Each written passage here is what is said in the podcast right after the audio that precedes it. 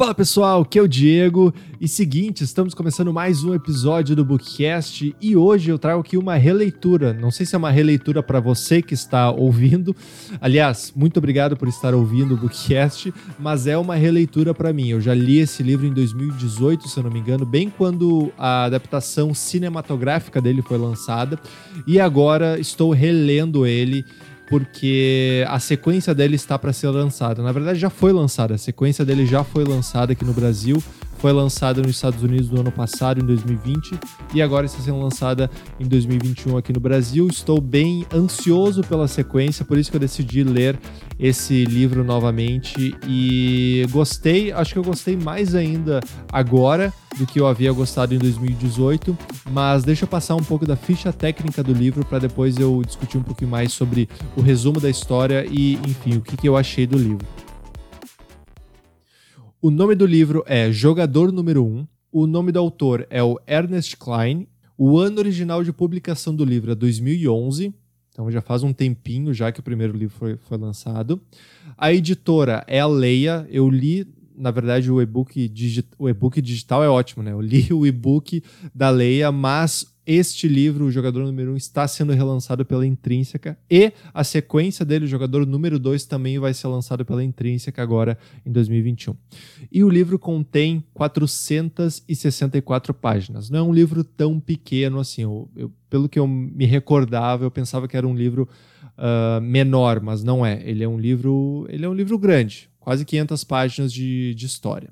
Bom, deixa eu falar um pouco do resumo do livro. Tem bastante gente que já conhece esse livro, porque esse livro ficou bem famoso. Como eu falei, ele é de 2011, então ele já tem bastante tempo aí. E ele ficou bem famoso em 2018 também, porque em 2018 a gente teve a adaptação cinematográfica do livro. O resumo do livro é o seguinte: o ano é 2044. Então é num futuro não tão distante assim, daqui a 20 anos. Quando ele foi lançado era daqui a 30 anos, mas é daqui a 20 anos mais ou menos. E o mundo ele está vivendo meio que um cenário pós-apocalíptico. Não é tão extremo quanto os cenários pós-apocalípticos que a gente é acostumado, tipo invasão zumbi ou doença, enfim, é, é o que a gente está vivendo agora, doença. Mas ele é um cenário pós-apocalíptico, sim, ele o mundo está vivendo uma crise financeira e de energia enorme, pessoas estão sem emprego, a, pobreza ficou extrema, aquela divisão, aquela separação entre pessoas muito ricas e pessoas muito pobres ficou muito maior, assim, tem muito mais gente pobre e pouca gente rica, mas os ricos que uh, existem, eles são muito ricos. Então é bem um cenário pós-apocalíptico quanto à crise financeira e crise de energia. Então é um cenário bem obscuro assim para a humanidade e isso a gente está falando de, de todo mundo. Tá? A história se passa nos Estados Unidos, obviamente, né? como a maioria das, das coisas que a gente consome aqui no, no Brasil é dos Estados Unidos, mas essa é uma crise mundial. Só que nessa nesse mundo né, de 2044, segundo o autor, aqui é a história do autor, claro, né? Existe uma simulação chamada Oasis, ou Oasis em, em português. Né? O que, que é o Oasis? É, um, é uma realidade virtual onde as pessoas colocam um óculos e elas simplesmente ficam numa realidade virtual paralela à realidade delas. Então, nessa realidade virtual, é, é como se fosse é um videogame. É, o Oasis ele foi lançado como um videogame, só que uh, ficou tão realista aquele mundo, uh, aquela realidade virtual ficou tão realista que as pessoas começaram a viver ali dentro. Me lembrou bastante daquele conceito do, do Second Life, que foi um jogo que foi meio que tipo um marco revolucionário, que era a, a vida real, só que virtual. Então pessoas tinham os seus avatares na, no Second Life e era como se fosse um The Sims, mas mais pegado, assim. The Sims mais pegado é ótimo. Mas, uh, então, o mundo, ele, ele existe nessa crise financeira e essa realidade virtual chamada Oasis existe e muitas pessoas, para fugir do cenário atual de pobreza, de desemprego, acabam se tendo essa válvula de escape que é o Oasis, né? Que é essa realidade virtual onde tu pode ser quem tu quiser ser. O teu avatar pode ser do jeito que tu quiser, pode ser um monstro, pode ser um ninja, pode ser um, um Godzilla, pode ser uma pessoa normal. que talvez esse seja o, o, o, que menos existe no Oasis, numa uma simulação, seria uma pessoa real, né? Mas é, é, esse, esse é um mundo de realidade virtual que começou como um videogame, só que ficou tão real que as pessoas começaram a consumir aquilo e a viver dentro desse mundo. Então tem pessoas que acordam na realidade da, da vida mesmo, na vida real, colocam os óculos do, do Oasis e entram naquele mundo e começam a ser outra pessoa, ser um avatar e, e enfim, e viver naquele mundo. Tem empresas que, que, que funcionam dentro desse mundo, então uma válvula de escape gigantesca para a realidade que a humanidade vive atualmente, que é de crise financeira, que é de pessoas não conseguindo emprego, uma crise de energia, nem todo mundo tem luz elétrica e, enfim, esse é o cenário. E logo no começo do livro, isso obviamente não é spoiler nenhum, né? O criador dessa ferramenta Oasis, ele morre. Ele acaba tendo, não sei que tipo de doença ele tem, acho que é um câncer, alguma coisa assim, e ele morre. Só que ele, ele tem uma, uma fortuna tão grande, porque imagina, ele criou essa realidade virtual, ele ficou trilionário, ele ficou muito rico, ele e mais um outro parceiro dele que também aparece no livro. E ele, antes de morrer, ele faz um testamento, porque ele não, ele é muito sozinho. Esse cara que criou o James Halliday, que criou o Oasis, ele é muito sozinho, muito nerd, eu não estou falando nerd de uma forma pejorativa, porque eu sou nerd, mas enfim, é uma pessoa muito reclusa, assim, muito inteligente, muito amigo dos computadores e acabou não desenvolvendo nenhuma relação durante a vida dele, a não ser ele uh, devotou, ele colocou a vida dele para a criação desse, de jogos de videogame, que ele curtia muito jogos de videogame, e mais precisamente a criação do Oasis. Então ele criou essa simulação e não tendo ninguém para herdar isso, né? Nenhum filho, nenhuma esposa, nem nada, nenhuma família.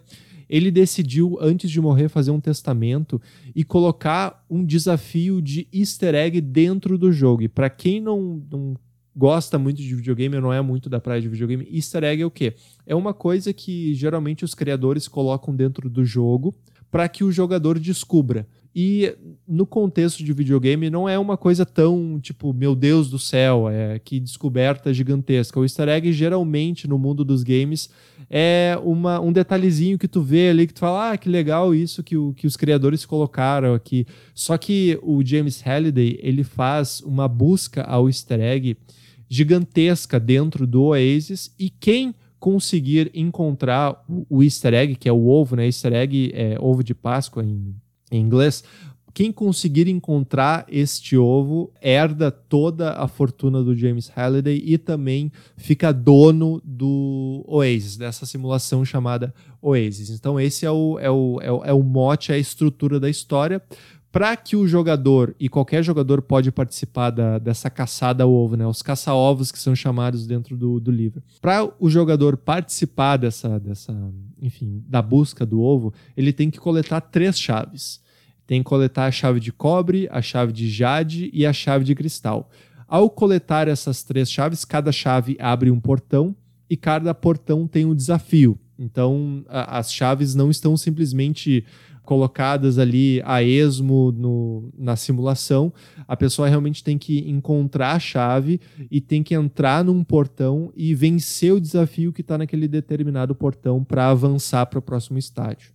Então, essa realidade sendo gigantesca, tem diversos mundos e setores dentro dessa realidade, diversos planetas. Então, as pessoas, uh, empresas, uh, enfim, pessoas, os avatares e a comunidade do Oasis que participa dessa simulação criou esses diversos, esses milhões de mundos e o James Halliday, o criador, ele escondeu essas três chaves e esse desafio e também escondeu o ovo dentro dessa simulação para que quando a pessoa achasse o ovo, que ela herdasse toda a simulação Oasis. Então é um conceito bem legal, um conceito muito de videogame.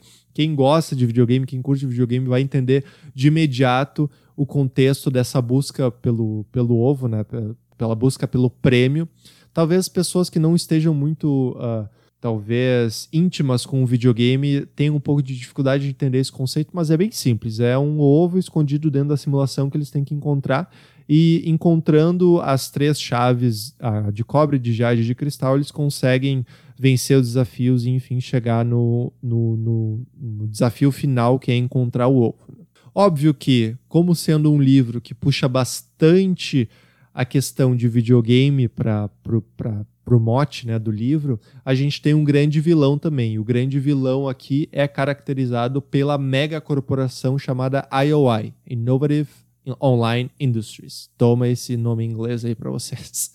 A, a IOI, ou IOI em, em, português, ela é uma mega corporação que ela, a, a princípio, ela providencia, ela entrega toda a internet do mundo. Então ela é dona de basicamente todos os pontos de internet do mundo e ela quer muito conseguir esse ovo porque ela quer colocar as mãos como proprietária do Oasis, dessa simulação, para que possa ganhar mais dinheiro, para que possa colocar várias, vários anúncios de propaganda do, na simulação, que não existe, né? Na simulação original do Oasis não existe propaganda, mas a IOI quer coletar esse ovo e, enfim, ser dona bem pensamento megalomaníaco mesmo, ser dona dessa simulação para começar a cobrar porque outro detalhe bem importante, essa simulação não é cobrada. Tu só compra o console, claro, mas não é, tu não paga uma taxa para ter o teu avatar lá dentro.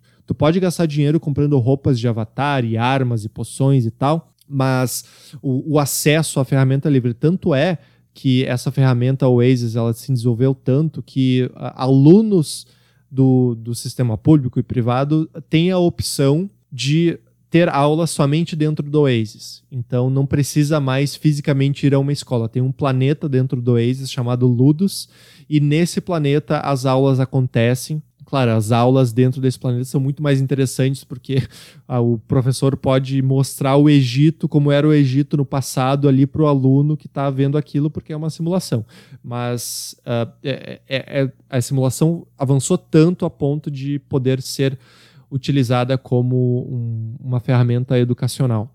Além do visor, é interessante falar também, tem as luvas. Então, o console é composto pelo visor, tu coloca no, nos olhos aqui na cabeça, então tu, tu, entra dentro da simulação por isso, mas tu tem também as luvas que fazem com que os teus movimentos de braço e de mão assim uh, sejam refletidos também com os, uh, os movimentos do avatar. Então, na simulação, se tu quer pegar uma pedra, tu pega uma pedra na vida real ali utilizando a luva do console e aquilo, teu avatar vai fazer aquilo.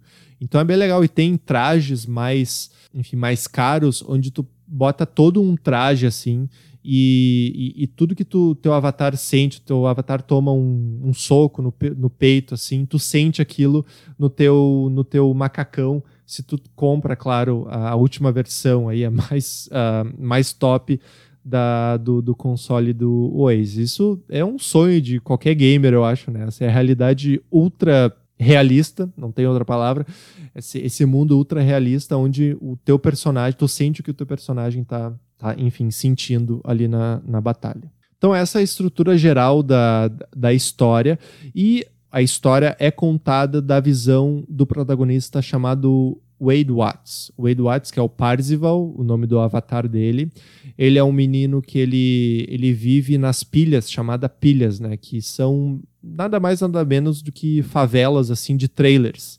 Começaram a amontoar trailers um em cima do outro por serem moradias mais baratas e existe esses espaços de, de pilhas de trailers, um amontoado em cima do outro, onde 10, 20 pessoas vivem num trailer só, uh, tamanha crise que existe no mundo. E o, o, a história acompanha então Wade Watts, que é o protagonista, e ele, ele gosta muito de videogame, obviamente, e quando esse concurso ele foi lançado, ele meio que dedicou a vida dele para ganhar esse concurso.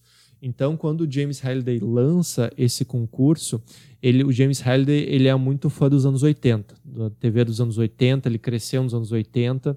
Então, existe dentro desse concurso várias referências, tem que ter um conhecimento muito grande do que o James Halliday gostava para achar as três chaves e achar o easter egg dele. Então, várias pessoas começaram a estudar bastante a vida do James Halliday para entender do que, que ele gostava e entender se existia alguma se existe algumas pistas do que ele gostava no mundo para que tu possa ir atrás da, das chaves do, do easter egg. Então, o protagonista ele começa a estudar bastante sobre a cultura dos anos 80 e mais precisamente os jogos dos anos 80 também. Então, tudo que é tipo de jogo de fliperama ele joga, ele fica experiente naquilo para entender se aquilo é uma dica para achar alguma chave. Enfim, ele vira um expert da vida do, do, do, do James Halliday para entender as dicas que ele deixou para achar o ovo. Aí tem outros personagens que acabam entrando, alguns colegas e amigos do Wade Watts, que, enfim, acabam ajudando ele em certos momentos, ele ajuda os amigos em certos momentos a encontrar esse ovo. Como eu falei, essa, essa história, ela é uma. Eu gostei bastante da história porque eu, eu gosto bastante de videogames. Então, naturalmente, eu gostei bastante da dinâmica. Da, e não só da dinâmica de videogame que aparece no jogo, no, no jogo não, no, no livro, mas a forma que o autor coloca isso na história é muito uh, direta e muito condizente com a realidade, tanto a nossa realidade quanto uma realidade de videogame. Ele conseguiu mesclar a realidade da sociedade como um todo, que a gente acaba uh, uh, usando como válvula de escape tecnologias, redes sociais, celular, o próprio videogame e isso é, é o extremo aqui numa realidade virtual tão, tão realista, assim, ultra realista. Então ele consegue contar uma história muito interessante com esses conceitos. E a história foi é tão interessante que chamou a atenção de nada mais nada menos do que Steve Spielberg. O Steven Spielberg, ele, para quem não conhece o Steven Spielberg, talvez alguém não conheça, muito difícil. O cara é simplesmente um dos maiores diretores de todos os tempos. Nos anos 70, começou lançando Tubarão, que é um dos filmes de terror mais famosos. Anos 80, é, anos 70 foi Tubarão, anos 80 lançou vários Indiana Jones, que também é outro clássico. Anos 90 lançou só Jurassic Park, tipo só Jurassic Park 93. Depois lançou a lista de Schindler, que ganhou o Oscar. Enfim, o cara tem vários, vários acertos na vida de, de, de, diretor dele. E a história chamou muita atenção dele, tanto é que ele adaptou a história para um filme. Então, em 2018, o filme Jogador Número 1 foi lançado. O filme ele conta com a direção do Steven Spielberg e conta também com o roteiro do Ernest Klein, que é o mesmo, que é o autor desse livro. Então, o, o filme, para quem viu o filme e não leu o livro, o filme, o conceito é o mesmo, como eu falei aqui, é um meio que um cenário pós-apocalíptico, tem o videogame, tem a simulação, tem a caça ao ovo, só que os desafios são diferentes. Isso que me chamou a atenção no filme. Eu não estou dizendo que, que, que é pior do que o livro, mas os desafios do filme são muito mais visuais, é óbvio. Por ser um filme, por ser algo visual, é óbvio que o, o, autor e o Steven Spielberg, e também o outro roteirista, que eu não lembro o nome, eles tiveram que adaptar um pouco para que a história fosse mais interessante visualmente no filme. Ficou muito legal. O filme ficou muito legal mesmo. Acho que não existe uma discussão do que, que é melhor. Eu, eu não entro muito nessa discussão porque eu acho que não, não faz sentido, sabe? Eu acho que o filme, baseado em um livro, é meio que uma expansão da história. Não que seja melhor ou pior. Às vezes, o livro ele vai ser mais detalhista mas isso talvez seja ruim e o, o filme conserte alguns pontos. E aqui eu acho que alguns desafios que o filme coloca são muito mais interessantes do que outros desafios que são colocados no livro. Eu acho que as histórias se complementam muito bem e o filme. Uh, é foda comparar o filme com os filmes que o Steven Spielberg fez, né? É bem difícil.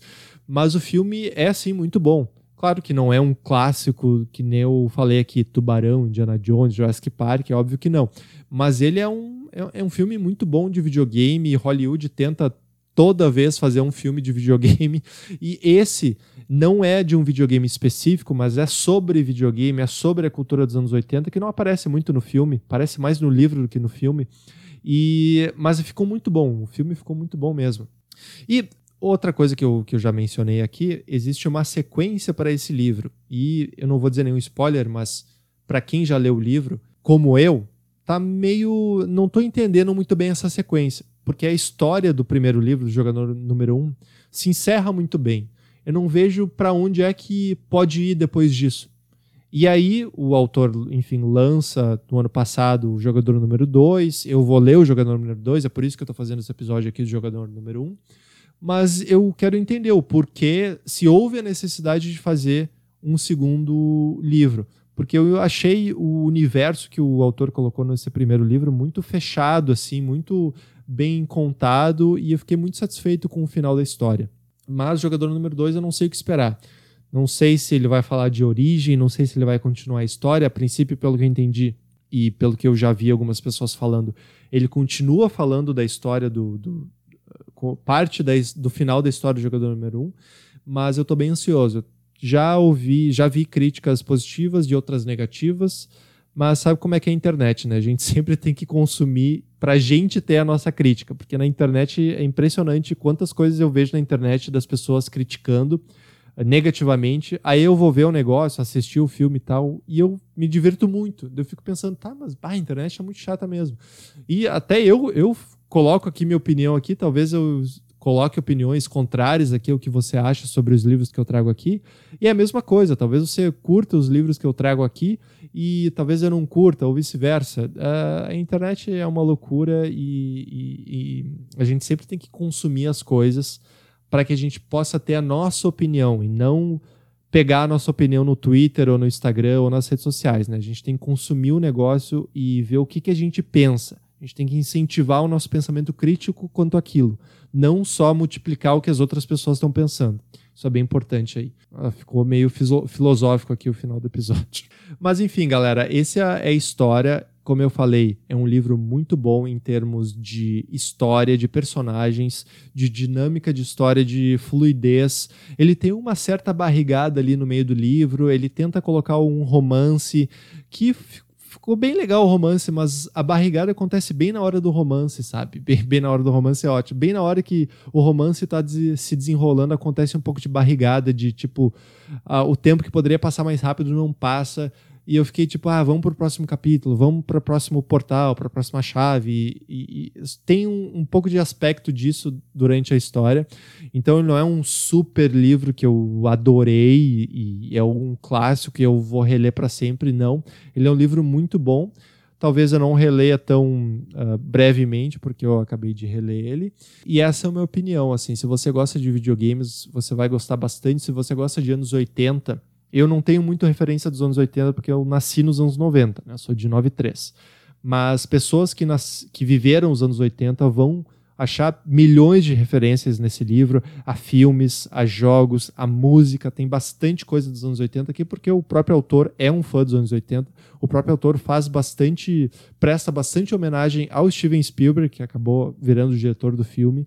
Imagina para esse cara como é que ele ficou em êxtase depois que ele lançou o livro. O livro foi tão bem recebido que Steven Spielberg liga para ele e fala: Bah, vamos fazer um filme. E diz que o Spielberg falou exatamente assim: Bah, vamos fazer um filme. Não, tô brincando. Mas vai que ele tenha falado. Mas é isso aí, galera. Indico para quem gosta de história de aventura esse livro, para quem gosta de videogame, para quem não gosta de videogame também indico, é uma história com bastante personagens, talvez seja um pouco difícil para você que não curta muito videogame entender um pouco os conceitos e comprar a história, mas para quem gosta ou não desgosta de, de videogame, é um, é um prato cheio, é um livro de aventura bem legal. E estou ansioso para o jogador número 2. Quero ver o que o autor tentou fazer nessa sequência. Não sei por que, que teve uma sequência, mas vamos ver o que, que ele tentou. Espero que não seja tão ruim quanto algumas pessoas estão dizendo que é. Mas eu vou consumir e vou trazer minha opinião aqui para vocês. Tá bom, galera? Muito obrigado por estarem ouvindo mais, por terem ouvido mais um episódio do Bookcast. Indico o filme também, o filme de 2018, Steven Spielberg como diretor, é, é, já é uma, uma chancela de que a gente precisa assistir esse filme. E se você se interessar pela história, leia o livro que tem conceitos diferentes. Bah, o filme tem uma parte que fala do Stephen King que. Ah, fiquei muito feliz com aquela parte do Stephen King que aparece no filme. Tô dando uma dica aqui para só um gostinho para vocês terem vontade de ver o filme. Tá certo, galera? Muito obrigado e até o próximo episódio, até o próximo Bookcast. Tchau, tchau.